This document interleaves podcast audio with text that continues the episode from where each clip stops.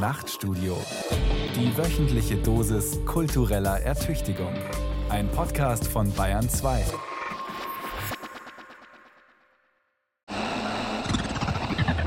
Roads on Aerial WDR 5. WDR Radio 5. Ja, herzlich willkommen zu WDR 5 Kultur. Das Schauspielhaus Düsseldorf, das steckt gerade mitten in den Proben zu Identity. Das ist der erste Roman von meiner Kollegin Mitu Sanyal. Und wir haben exklusive Einblicke in die Proben bekommen. Jetzt ein Gespräch mit Jeanette Rüyer-Voss, äh, die die Nivedita Anand verkörpert. Hallo, Frau Voss. Hallo. Identitätspolitik, das sehen ja viele Leute als ein Minenfeld. Also wo kommst du her? Was dürfen wir noch sagen? Wen oder was dürfen wir spielen? Was dürfen wir auf gar keinen Fall sagen? Und was um keinen Preis spielen? Ja, und was sagt uns das alles? Das sind Fragen, über die heftig debattiert wird. Und über die auch in dieser Sendung hier auf Bayern 2 debattiert werden soll. Wobei auch der Roman Identity von Mitu Sanyal und seine Düsseldorfer Theatralisierung eine wichtige Rolle spielen werden. Frau Voss, Sie spielen ja die Bloggerin Nivedita Anand, eine POC. Ja, und jetzt muss ich Sie gleich mal selber fragen. Also so braun sind Sie ja gar nicht. Oder würden Sie sich selber als POC identifizieren? Ja, also wenn äh, POCs alle Menschen mit einschließt, die gefragt werden, wo kommst du her, dann gehöre ich äh, irgendwie mit dazu. Ja, und wo kommst du her, Jeanette? Aus dem Theater. Und damit von dort, wo eigentlich nicht die Frage, wo kommst du her, relevant sein sollte, sondern einzig die Frage, wen spielst du? Eigentlich.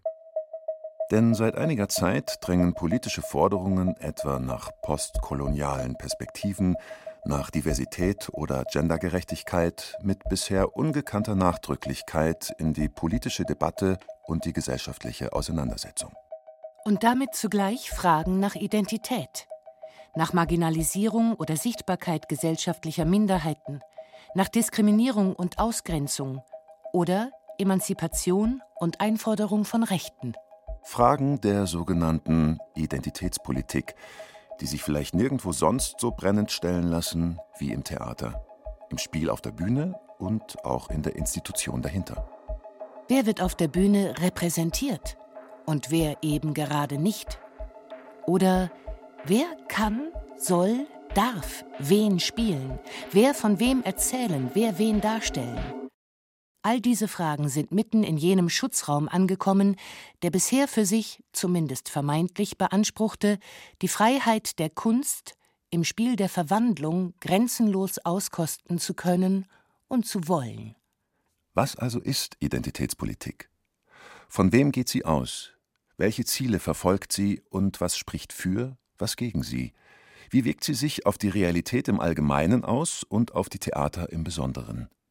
Was passiert, wenn man ihren Gesetzen in einer Institution folgt, die als kathartisches Brennglas der Realität gedacht ist?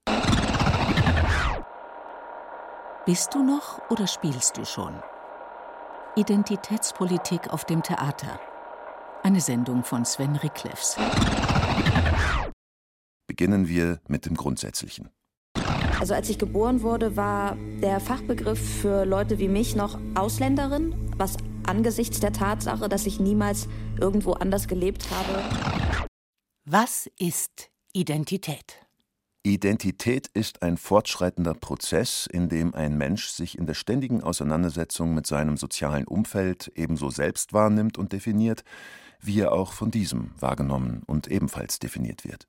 Das heißt, im Gegensatz zu seinem Wortstamm, dem lateinischen idem, was so viel wie derselbe oder dasselbe bedeutet, ist Identität also keinesfalls etwas Festgeschriebenes, sondern entsteht eher im dauerhaften Dialog zwischen Individuum und Gesellschaft. Und was ist dann Identitätspolitik? Ja, also die Definition von Identitätspolitik ist, glaube ich, schon so eine herausfordernde und vielfältige Definitionsfrage. Wenn Identität ein Prozess ist im Spannungsfeld sich ständig verändernder Erzählungen und Zuschreibungen, dann ist Identitätspolitik eine Art Politik machen mit eben diesen Fremd- und Selbstbeschreibungen, wobei es um Zugehörigkeit, Differenz und vor allem um Hierarchie geht. Ja, Identitätspolitik ist ja ein heiß umkämpfter Begriff. Manche behaupten, schon der Begriff sei quasi nicht statthaft. Zumindest ist Identitätspolitik ein unscharfer Sammelbegriff, unter dem ganz verschiedene und sich zum Teil auch widersprechende politische Konzepte subsumiert sind. So kann ihre Zielrichtung etwa sowohl in der Überwindung als auch im Erhalt von Hierarchien liegen. Donald Trump zum Beispiel betreibt seit seinem Präsidentschaftswahlkampf 2016 eine ganz gezielte Art von Identitätspolitik, die als hegemoniale oder auch reaktionäre Identitätspolitik bezeichnet wird. Dabei werden ausschließlich weiße und vor allem männliche Wähler der Unter- und Mittelschicht angesprochen. Zugleich zieht Trump, sehr geschickt durch seine wohl inszenierten Ausfälle, permanent Grenzen entlang von Kategorien wie Race, Herkunft, Nationalität, Geschlecht und Glaube. Interessant daran ist vor allem, dass dabei das Weißsein, das sich bisher wie selbstverständlich im gesellschaftlichen Machtzentrum wusste, nun selbst markiert und damit zielgerichtet mobilisiert wird, um eine politische und gesellschaftlich privilegierte Position auch weiterhin zu sichern. Wie kam denn der Name Identity zustande? Also zuerst hieß der Blog Fifty Shades of Beige wegen ihrer Hautfarbe beige halt. Warum nicht braun? Braun zu sagen ist rassistisch. Wirklich? Ja, äh, also keine Ahnung, genau darum geht's ja. Ne? Dass wir keine Sprache für Leute wie Nivedita haben oder Menschen wie mich, die Janet heißen, Janet Rüja, aber in Bremen aufgewachsen sind.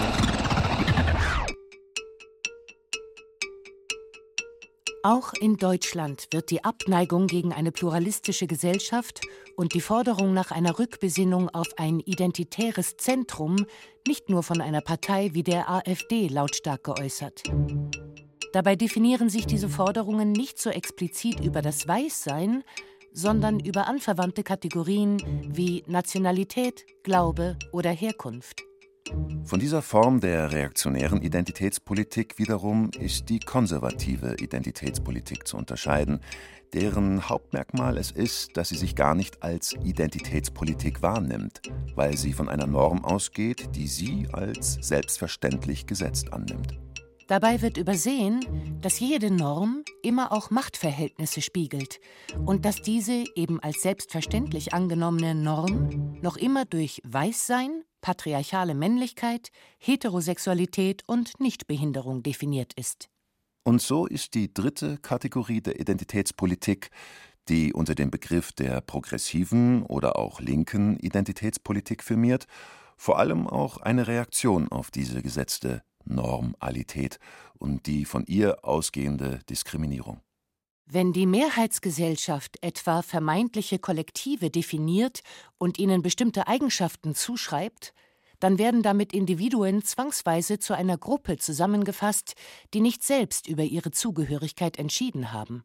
Schwarze, Homosexuelle, Frauen, die zugeschriebene Zugehörigkeit zum konstruierten Kollektiv kann enorme Konsequenzen für den Einzelnen haben rassistische, homophobe oder misogyne Gewalt etwa oder strukturelle Diskriminierung. Linke Identitätspolitik dreht den Spieß um und nutzt die zugewiesene kollektive Identität, um aus ihr heraus Diskriminierung und Unterdrückung zu bekämpfen. Das aber setzt eine gewisse Akzeptanz der fremdbestimmten Zuordnung voraus. Wir glauben, dass die tiefgreifendste und potenziell radikalste Politik direkt aus unserer eigenen Identität kommt.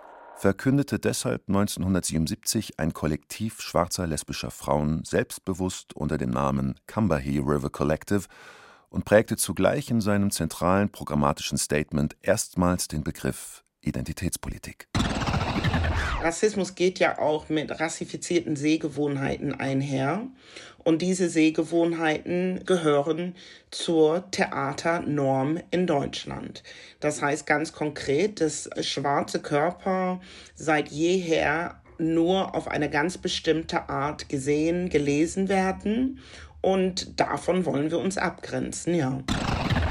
Kommen wir also zur linken Identitätspolitik im Theater, die im Verlauf dieser Sendung der Einfachheit halber als Identitätspolitik bezeichnet wird.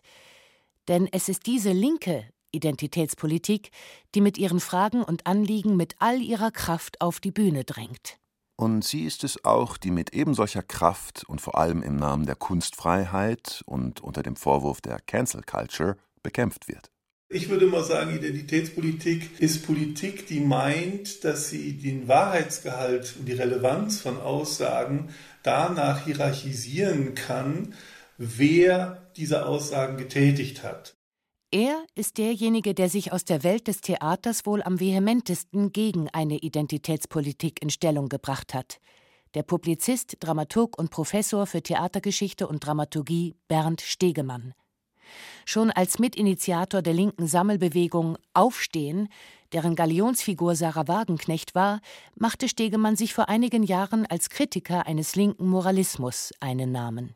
Seit neuestem setzt er sich in Diskussionsveranstaltungen, in Zeitungsartikeln und in seinen Büchern mit einer, wie er sie beschreibt, toxisch anschwellenden Wutkultur in der Öffentlichkeit und ihren sozialen Netzwerken auseinander, die er als perfide Erfindung des Neoliberalismus bezeichnet.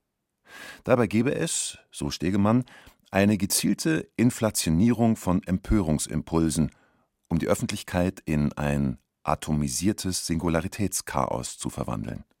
Zugleich treibt ihn dabei auch das Thema Identitätspolitik um. Es geht nicht mehr darum, was das Argument ist, wie es in einem rationalen Diskurs zu bewerten ist, sondern es geht darum, wer der Urheber, der Sprecher des Argumentes ist. Und da ist quasi seine Identität dann das letztgültige Kriterium für die Wichtigkeit, die Wahrheit und Relevanz einer Aussage oder eben für die Unwichtigkeit, Irrelevanz oder Falschheit einer Aussage. Mit seiner Kritik an der Identitätspolitik steht Bernd Stegemann sicherlich nicht allein. Mit seinem Vorwurf, mit der Fokussierung auf Einzelinteressen würde das große Ganze aus dem Blick geraten.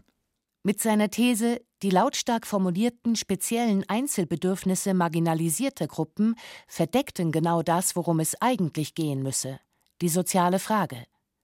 Mit seiner harschen Kritik an der sogenannten Wokeness, die als Ausdruck eigentlich afroamerikanisch, für ein erwachtes Bewusstsein für mangelnde soziale Gerechtigkeit und Rassismus steht und der Stegemann Moralismus und ein reaktionäres Menschenbild vorwirft.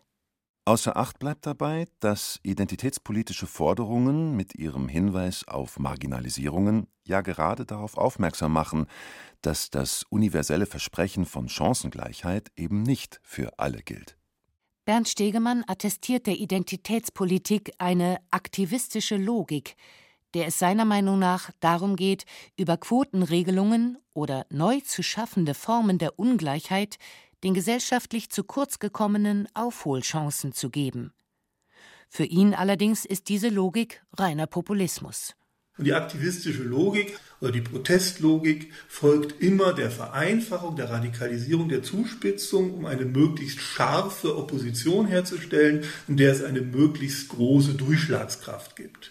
Das ist quasi die Zuspitzung im Freund-Feind-Schemata, dass es nur eine richtige Lösung gibt und so weiter und so weiter. Also das ist quasi eine absolute Regression hinter all die mühsamen Verfahren, die wir in der Aufklärung versucht haben, uns beizubringen, nämlich Rationalität des Arguments, dem anderen zuzuhören, dem hermeneutischen Wohlwollen, dass wir überhaupt erstmal davon ausgehen, dass der andere auch Gründe hat, warum er das, was er sagt, so sagt. Wenn ich alle diese zivilisatorischen Errungenschaften quasi verlassen will, dann bin ich eben im Populismus oder in der protest- und aktivistischen Logik der Identitätspolitik.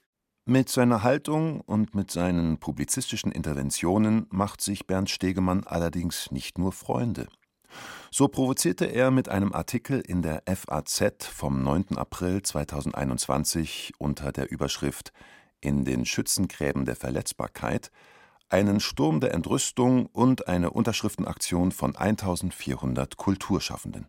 In ihren Augen hatte Stegemann einen Rassismusskandal am Düsseldorfer Schauspielhaus relativiert, in dem ein schwarzer Darsteller auf Proben zu Büchners Dantons Tod nicht nur immer wieder mit dem Wort Sklave gerufen worden war, sondern von einem Kollegen, vermeintlich scherzhaft, auch mit einem Teppichmesser und der Frage konfrontiert wurde: Wann schneiden wir dem N-Wort eigentlich die Eier ab?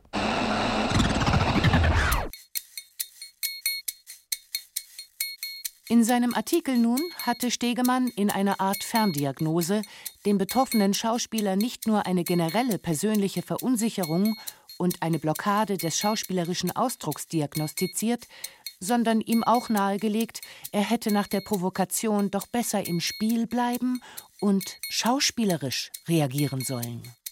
Als Reaktion auf den Rassismusskandal beendete auch eine Gruppe schwarzer Darstellerinnen um die Kulturwissenschaftlerin und Regisseurin Natasha A. Kelly ihre Zusammenarbeit mit dem Düsseldorfer Schauspielhaus und forderte finanzielle Mittel, um eine eigene Bühne und damit einen Safe Space ausschließlich für schwarze Schauspielerinnen und Schauspieler zu gründen. Und auch diese Gruppe griff Stegemann in seinem Artikel ganz im Sinne seiner Kritik der Identitätspolitik frontal an, indem er ihr vorwarf, sich von einem feindseligen Konflikt mit der Mehrheitsgesellschaft mehr Nutzen zu erhoffen als vom Dialog. Wir streben es an, schwarze Geschichten zu erzählen, schwarze deutsche Geschichten zu erzählen oder afrodeutsche Geschichten zu erzählen. Und zwar jenseits der gängigen eurozentrischen, rassistischen Stereotypen. Zugleich wollen Natascha A. Kelly und ihre Gruppe auch Figuren, die bisher vom literarischen oder auch theatralen Kanon rassistisch diffamiert und marginalisiert wurden, als Protagonistinnen und Protagonisten neuer Erzählungen und anderer Perspektiven ins Zentrum stellen. Also es geht darum, schwarze Ästhetik in einem deutschsprachigen Raum neu zu definieren, wie es bereits in den USA im anglophonen Raum vor 100 Jahren im Zuge der Harlem Renaissance erfolgt ist oder zur selben Zeit ungefähr im frankophonen Raum im Zuge der Negritude-Bewegung. Aber wir haben nie Zeit und Resources gehabt, wirklich klar zu definieren, was eigentlich schwarze Ästhetik in einem deutschsprachigen Raum bedeutet. Germany, Germany, Germany, Germany, German, German, Germany, Germany, Germany, Germany, German, German, Germany, Germany. Die afrodeutsche Regisseurin Joanna Tischkau ist mit ihren Arbeiten schon mittendrin im Perspektivwechsel auf Protagonisten und auf vermeintlich urdeutsche Kulturgüter. So schickt sie in ihrer schrillen Performance am Theater Oberhausen unter dem Titel Karneval einen weißen Clown mit ebenso weißen Dreadlocks in eine von schwarzen Darstellern dominierte Karnevalsszenerie und dreht damit die Positionen um, indem in diesem Fall eine weiße Figur auf Identitätssuche in einer sie ausschließenden Welt gehen muss. Zugleich zeigt Tischkau das Phänomen des deutschen Karnevals vor dem Hintergrund von zur Kenntlichkeit verzerrten Schunkelhits und eindeutigen Aussagen von Politikern und Prominenten als rassistisches Grusical. Mein persönlicher Bezug zu dem Thema war eigentlich die Tatsache, dass ich sechs Jahre in Köln gelebt habe und auch jedes Jahr den Kölner Karneval irgendwie da miterlebt habe und auch Teil davon war.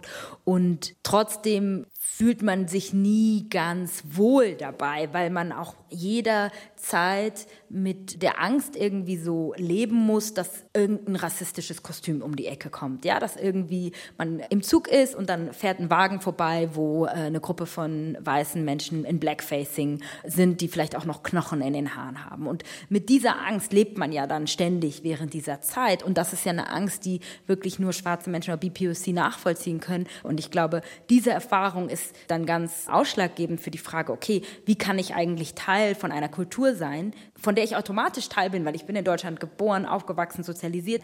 Wie kann ich Teil meiner eigenen Kultur werden, ohne Angst davor zu haben, weil das ist ja auch die Frage, wenn wir über Identitätspolitik sprechen, die Frage von Teilhabe. Ja, wie kann ich an etwas teilnehmen, auf das ich ein Grundrecht habe?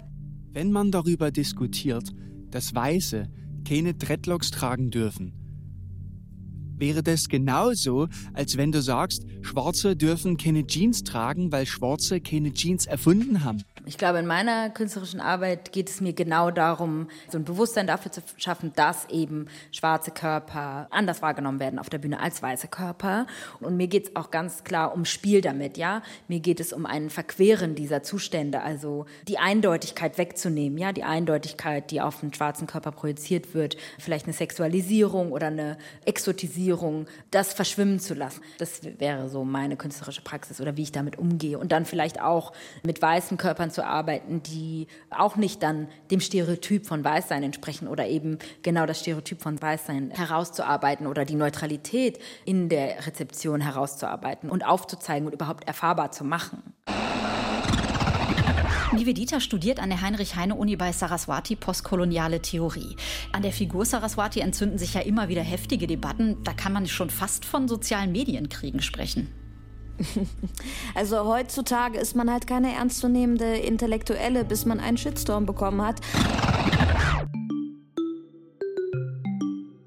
Über die Größe des Shitstorms kann sich die Professorin für postkoloniale Theorie und Intercultural Studies Saraswati in dem Roman Identity von Mitu Sanyal nicht beklagen.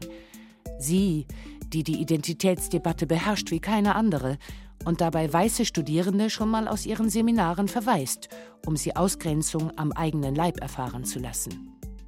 Denn als bekannt wird, dass die umschwärmte Theoretikerin keineswegs, wie sie vorgibt, indische Wurzeln hat, sondern sich die Haut chirurgisch verdunkeln ließ und biodeutscher Herkunft ist, da also bricht ein Sturm der Entrüstung aus den sozialen Netzwerken über sie herein. Und für Nivedita, ihre Studentin, die als Mixed Race Woman alias Identity sonst die Follower ihres Blogs mit Posts zu Race und Sex versorgt, bricht eine Welt zusammen. In ihrem Debütroman Identity, der 2021 erschien, bürstet die Kulturwissenschaftlerin Mitu Sanyal die verbissene Debatte um Herkunft und Identität gegen den Strich, dekouvriert Race als Konstrukt und geht auf sehr unterhaltsame Weise der Frage nach, ob Herkunft nicht, wie Gender, auch fluide sein kann. Für das Düsseldorfer Schauspielhaus schrieb Mitu Sanyal noch eine Theaterfassung ihres Erfolgsromans – beide blicken auf das Geschehen aus der Mixed-Race-Perspektive der jungen Protagonistin Nivedita, die eine deutsche Mutter und einen indischen Vater hat. Eine Perspektive, die zugleich auch derjenigen der Autorin selbst ähnelt. Wir lesen ein Buch und identifizieren uns mit all unseren Empathiemöglichkeiten mit den Figuren darin.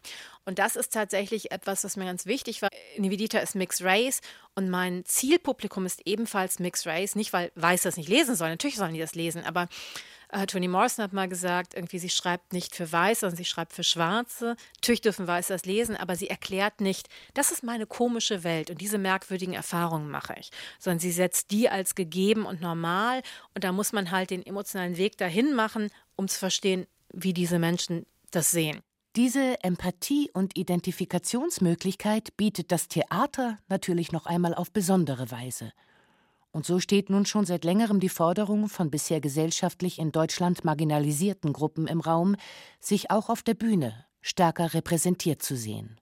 Als der Autor Thomas Köck 2019 in seinem mit dem renommierten Mülheimer Dramatikpreis ausgezeichneten Stück Atlas Geschichten vietnamesischer Boat People in der ehemaligen BRD mit denen vietnamesischer Arbeitsimmigranten in der ehemaligen DDR verschränkte, kam es zu heftigen Protesten denn in der Leipziger Uraufführungsinszenierung standen ausschließlich weiße Darsteller auf der Bühne, in einem Stück, das ein Weißer geschrieben und ein Weißer inszeniert hatte. Unter der Überschrift Wir sind mehr als eure Inspiration schrieben deutsch-asiatische Kunst- und Kulturschaffende in einem offenen Brief wenn weiße Menschen die Geschichten von Menschen of Color auf deren Kosten nutzen, am Ende weiße Fantasien bedienen und Profit daraus schlagen, dann halten wir das nicht für auszeichnungswürdig, sondern für die Neuauflage kolonialer Traditionen. Dass der Brief anonym war, weil die Verfasser rassistische Anfeindungen oder Nachteile für ihre Arbeit fürchteten, sprach zugleich für sich.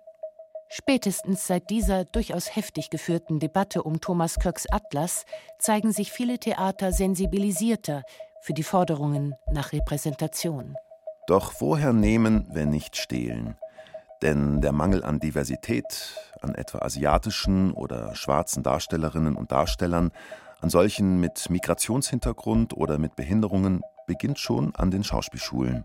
Und hier wo die Zugangsschwelle in den letzten Jahrzehnten hoch war, kommt erst langsam etwas in Bewegung. Das heißt, dass die Diversität der Theaterensembles noch immer zu wünschen übrig lässt. So mussten etwa für die Oberhauser Produktion von Joanna Tischkaus Karneval Gäste engagiert werden, um das Stück angemessen zu besetzen.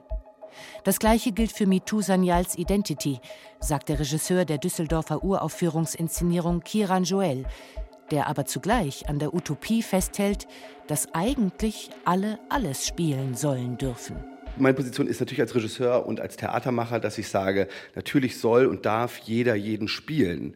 Aber auch diese Frage stellt sich ja wieder nicht auf einem weißen Blatt Papier, sondern wir haben sozusagen über Jahre und Jahrzehnte sozusagen Theater schon mehrheitlich aus einer weißen männlichen Perspektive erlebt und gemacht. Das hat auch auf der Bühne stattgefunden. Und dieser Körper hat sich auf der Bühne verwandelt.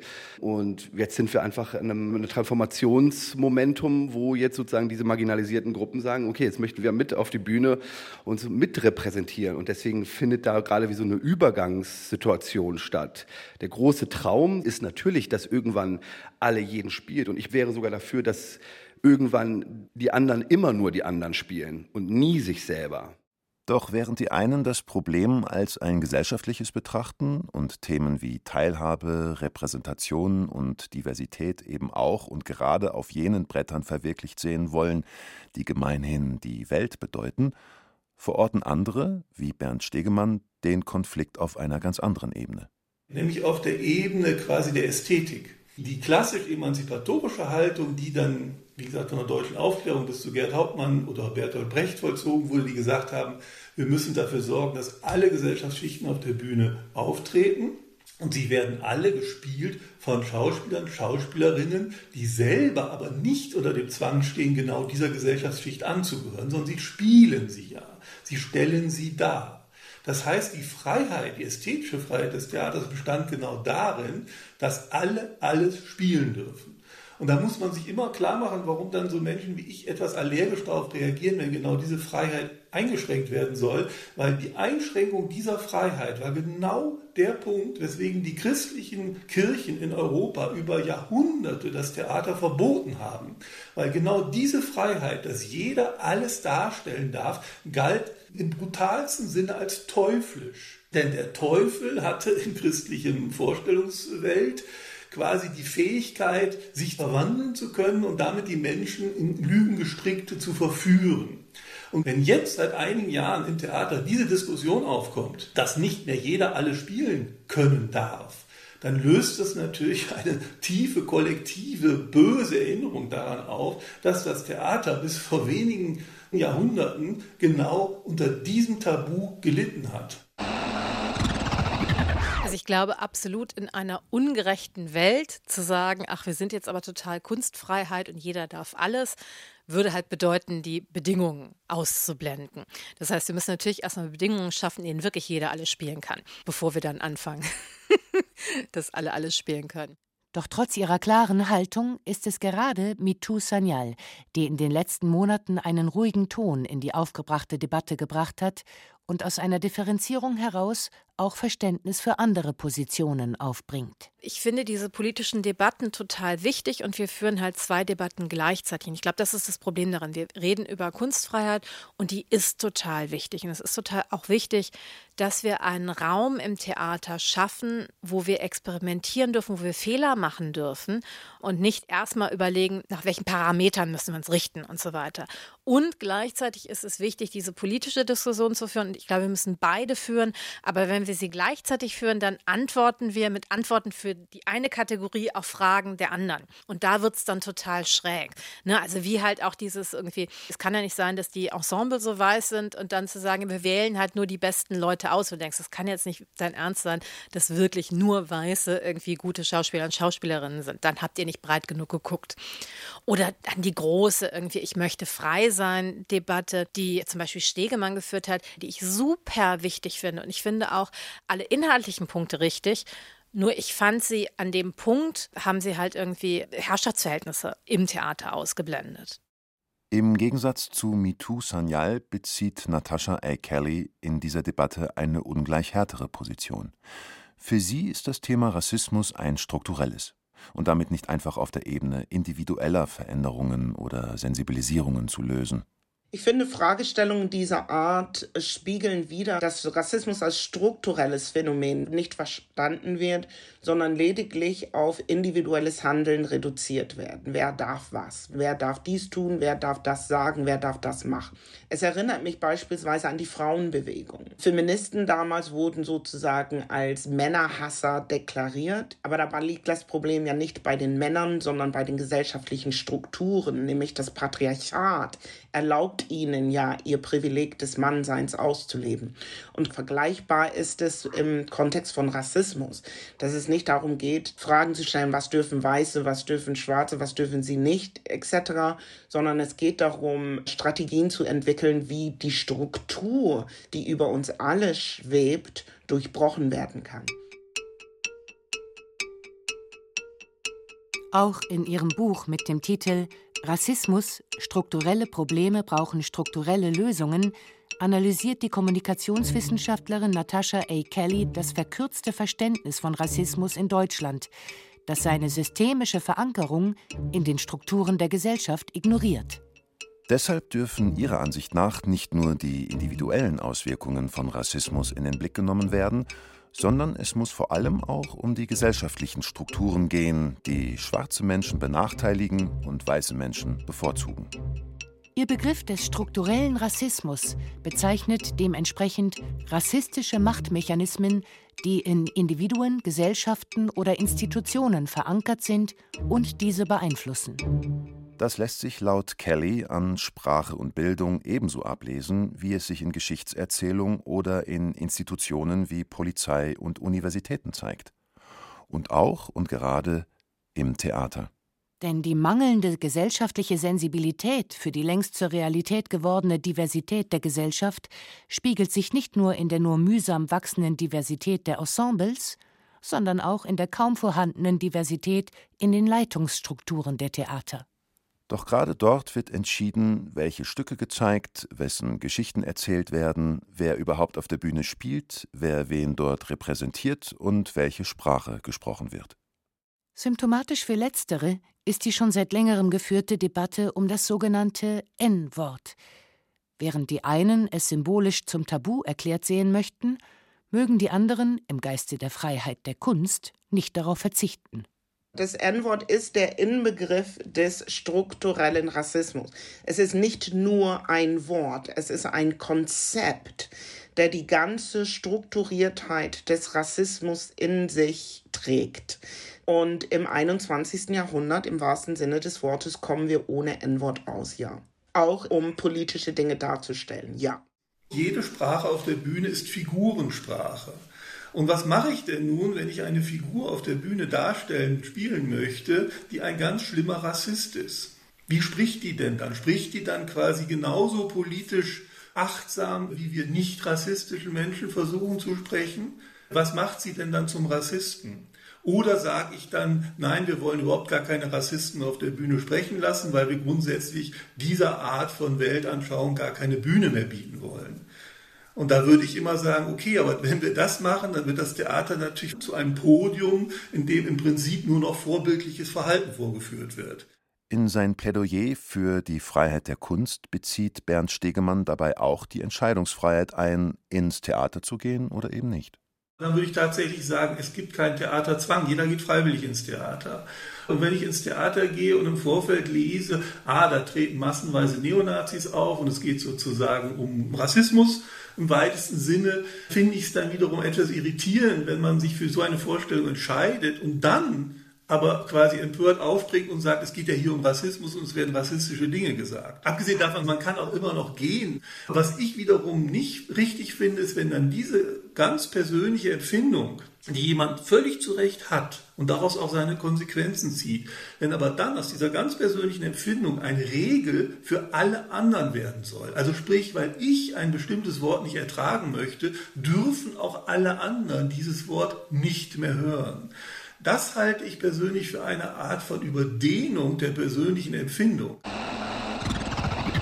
Da kann man ja auch zurückfragen, wenn ich mit dem N-Wort quasi mich nicht wohlfühle ne? oder wenn ich nicht das Gefühl habe, mit ruhigem Gewissen kann ich diesen Raum nicht betreten, diesem Raum Theater, weil ich nicht weiß, ob diskriminierende Begriffe gegen mich verwendet werden, dann ist ja auch meine Freiheit in dem Sinne beschränkt. Und die Freiheit der einen ist ja immer die Unfreiheit auch der anderen. Und da ist es auch egal, ob wir über das N-Wort reden oder sexistische Sprache oder die Reproduktion von Vergewaltigungen auf der Bühne. Die Frage ist immer, warum, warum braucht die Kunst vermeintlich überhaupt diese Bilder, diese Trauma, diese Retraumatisierung? Und so lässt sich mit der Regisseurin Joanna Tischkau fragen, ob rassistische Sprache oder sexistische Gewalt auf der Bühne wirklich schon die kritische Reflexion sind, die viele in ihr sehen wollen, oder ob die einfache Reproduktion als Spiegel ohnehin ungeeignet ist und zu kurz greift. Wenn ein Mann eine Frau schlägt, dann ist das strukturell betrachtet sexistische Gewalt. Und wenn ein Mann eine Frau auf der Bühne schlägt, dann ist das immer noch sexistische Gewalt, nur dass dieser Gewalt eine Bühne gegeben wurde. Immer wieder setzt sich der Theaterautor und Dramaturg Necati Öziri mit der, wie er es nennt, mehr von der Kunst als Spiegel der Gesellschaft auseinander. Für ihn besteht dabei die Gefahr, dass die reine, ungebrochene Abbildung im Spiegel statt zu kathartischen Konsequenzen eher zu narzisstischer Selbstvergewisserung führt. Und so muss für Öziri Kunst, wie er sagt, wenn überhaupt, dann eher ein eingeschlagener Spiegel sein, der die Welt durch seine Risse verzerrt und anders zurückwirft. Denn in diesem Anders wird, seiner Ansicht nach, vor allem auch der Schlag erkennbar, der den Spiegel und damit auch die Welt getroffen hat. Der Schlag aber sei wichtiger als das ungetrübte Spiegelbild. Ähnlich kritisch äußert sich der Dramatiker auch zu dem auf den Spielplänen der Theater ewig wiederholten Kanon klassischer Literatur.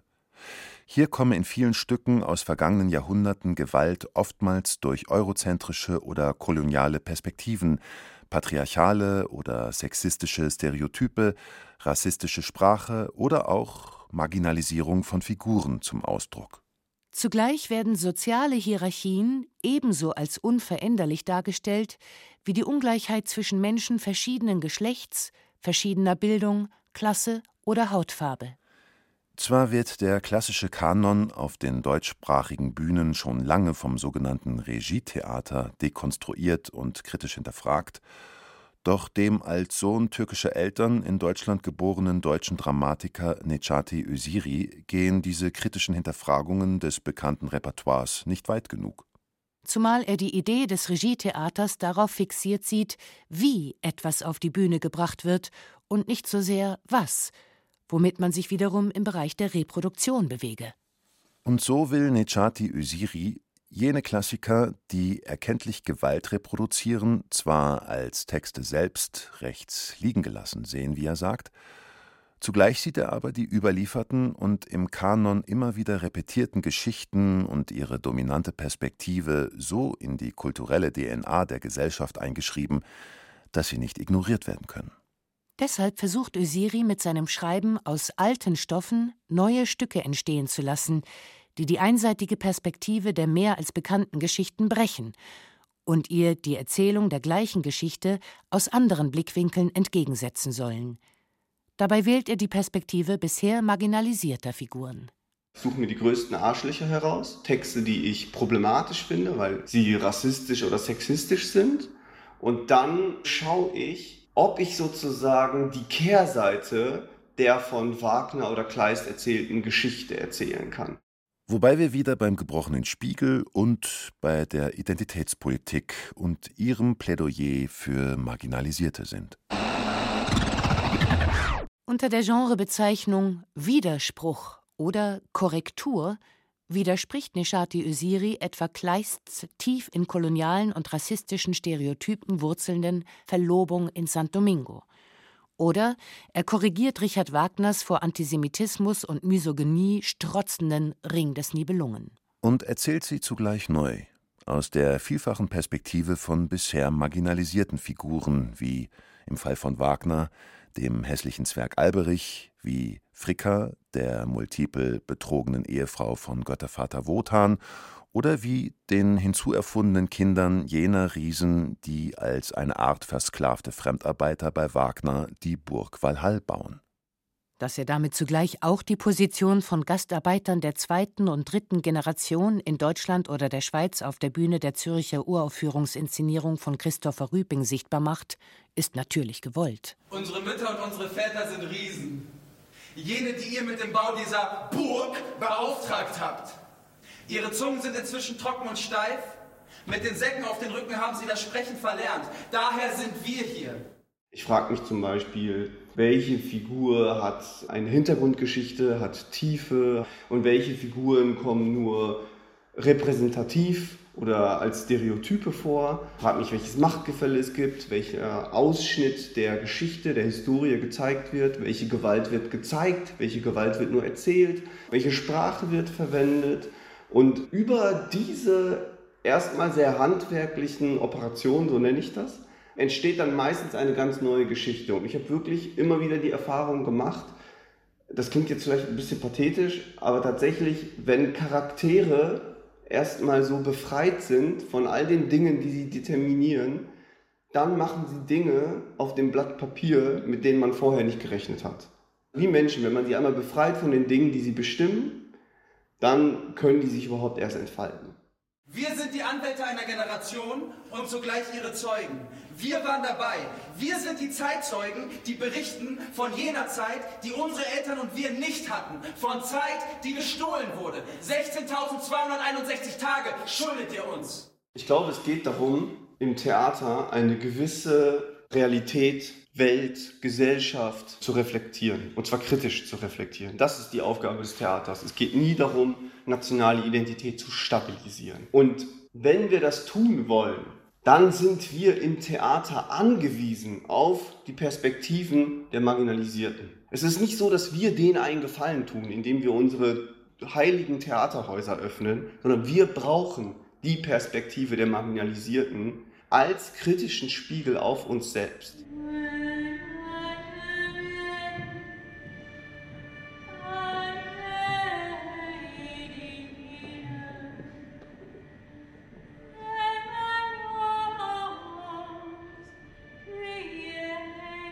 Kommt mir manchmal so vor, als ob ich alle Menschen oder Frauen mit Behinderung repräsentiere. Sagt die Schauspielerin, Sängerin, Autorin und Regisseurin Lucy Wilke, die es mit ihrer Karriere als Performerin schon bis zum Berliner Theatertreffen geschafft hat und inzwischen Ensemblemitglied der Münchner Kammerspiele ist. Lucy Wilke hat SMA, spinale Muskelatrophie, und ist auf den Rollstuhl angewiesen. Gerade wenn es um Sinnlichkeit und Sexualität geht, dann habe ich das Gefühl, auch für ganz viele zu sprechen und auch etwas richtig zu stellen und das zu repräsentieren, was ich mir wünsche. Und andererseits möchte ich auch frei sein, nur als ich wahrgenommen zu werden, ohne dass es jedes Mal ein Statement für alle Frauen mit Behinderung ist. Diese Freiheit ihrer Sinnlichkeit zeigte Lucy Wilke in der letzten Spielzeit der Münchner Kammerspiele etwa in Effingers, dem jüdischen Familienpanorama und Epochenroman von Gabriele Target. In der Inszenierung von Jan Bosse umgarnte sie da die Männer als Lebedame Susanna mit ihrem Gesang und ihrer Präsenz und umfuhr sie im Rüschenkleidtraum mit ihrem Rollstuhl.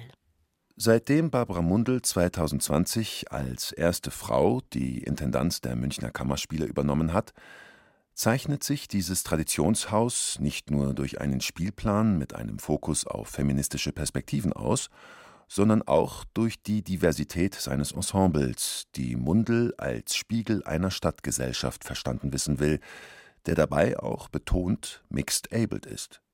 Damit sind die Münchner Kammerspiele das erste Haus im Panorama der deutschsprachigen Stadt- und Staatstheater, das sein Ensemble explizit für Menschen mit geistigen oder körperlichen Einschränkungen geöffnet hat. Es geht um Sichtbarkeit, um Teilhabe, um Repräsentation. Ganz im identitätspolitischen Sinne. Wir sind das erste Theater, die das versuchen, herauszufinden, wie das gehen könnte. Das stellt ja auch die Frage nach der Zukunft von Ensemble zum Beispiel. Und wir werden da auch sehr beäugt, positiv wie negativ, ob uns das gelingt und ob wir durchhalten und so. Ich finde das einen unglaublich künstlerisch bereichernden Vorgang, aber es ist ein Weg, der ist steinig und der stellt einen vor viele, viele Fragen und man fängt immer wieder wie neu an. Dabei ist der Weg nicht einmal deswegen so steinig, weil ein Mixed-Abled Ensemble dazu gebracht werden muss, zusammen zu spielen und zu funktionieren, sondern vor allem auch, weil sich die Institution Theater dahinter im wahrsten und im übertragenen Sinne barrierefrei machen muss. Dabei reichen die notwendigen Maßnahmen und Strukturänderungen von räumlichen Anpassungen über Veränderung und Verkürzung von Probenprozessen bis hin zu intensiver persönlicher Betreuung. gegenseitige Großzügigkeit und Geduld eingeschlossen.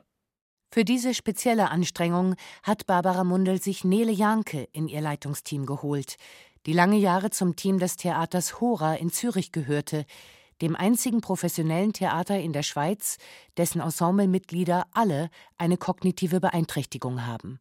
Ich glaube, Theater kann den Blick verändern, indem es diese Künstler, KünstlerInnen als individuelle Künstler und KünstlerInnen vorstellt und sie zeigt und zeigt, was sie interessiert, was sie tun und sie auch nicht irgendwie reduziert werden auf ihre sogenannte Beeinträchtigung.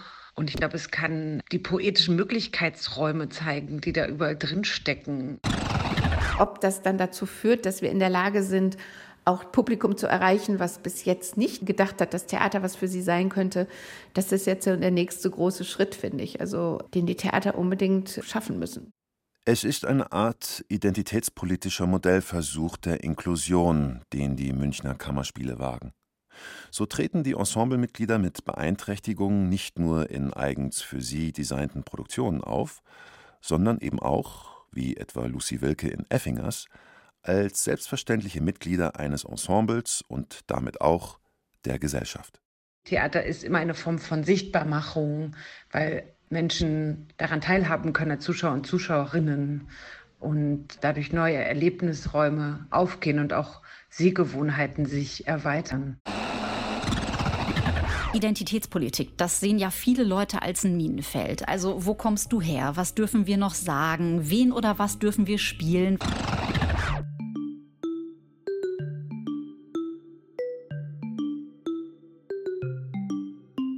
Teilhabe, Sichtbarkeit, Repräsentation. Das Minenfeld Identitätspolitik kann also im besten Fall im Theater neue poetische Möglichkeitsräume eröffnen, in der sich die Gesellschaft auf dem Weg zur Inklusion im Schutzraum der Bühne ausprobieren kann. Dass der Diskurs also mit aller Heftigkeit die Bühnen erreicht hat und noch lange nicht vorüber ist, zeigt eigentlich nur, dass das Theater noch immer in der Lage ist, seine Funktion zu erfüllen, als Spielplatz von gesellschaftlicher Auseinandersetzung und als utopisches Labor. Ob die Gesellschaft selbst allerdings nach ihrem Durchgang durch die Identitätspolitik tatsächlich eine bessere sein wird, wird sich noch entscheiden. Ich glaube, Identitätspolitik wird oft falsch verwendet, medial.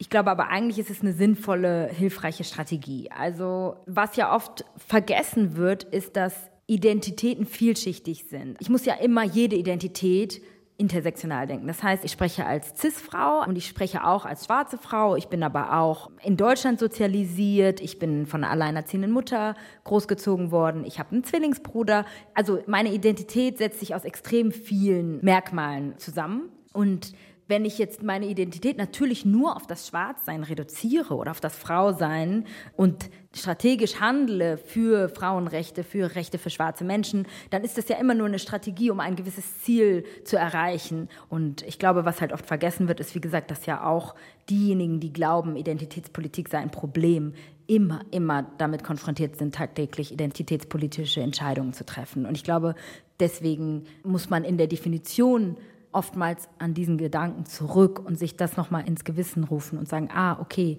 Identitätspolitik ist eine Strategie, die gerade versucht wird, von Minderheitenpositionen anzuwenden. Ich weiß, dass jede große Struktur eine Trägheit besitzt. Und das liegt nicht an den Menschen, sondern es liegt wirklich an der Struktur.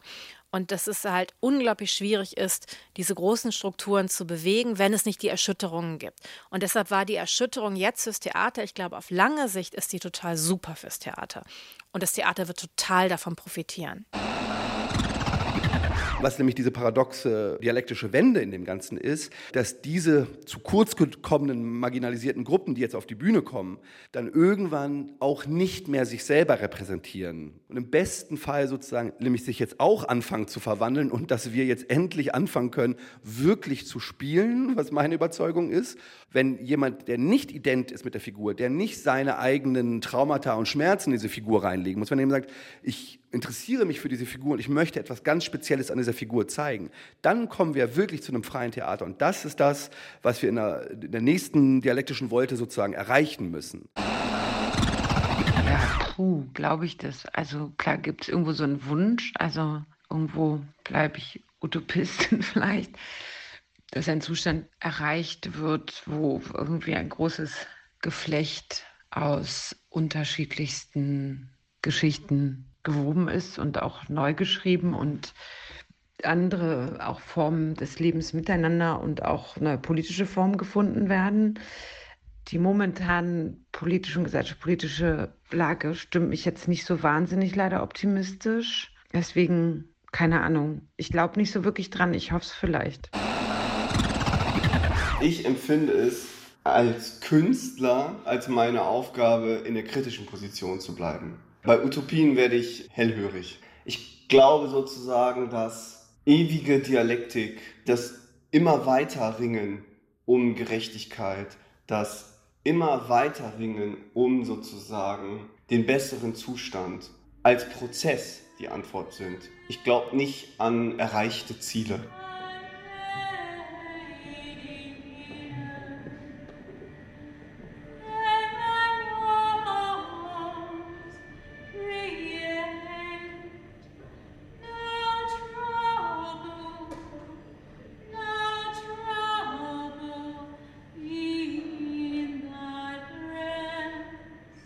Verstehe überhaupt nicht, dass man mir die Rolle der Julia noch nicht angeboten hat. Also wirklich, das verstehe ich überhaupt nicht. Ich finde, ich bin die absolute Besetzung dafür. Ich möchte eine Julia im Rollstuhl und zack aus. Also das muss mal sein und dann müssen die Regisseure und das Publikum auch mal klarkommen.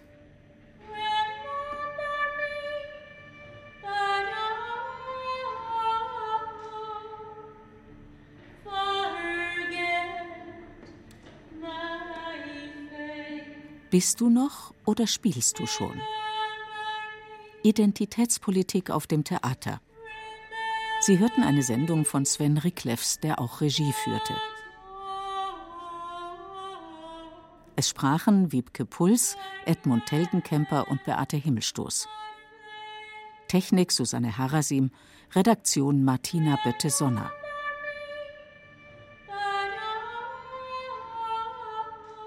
Eine Produktion des Bayerischen Rundfunks 2022.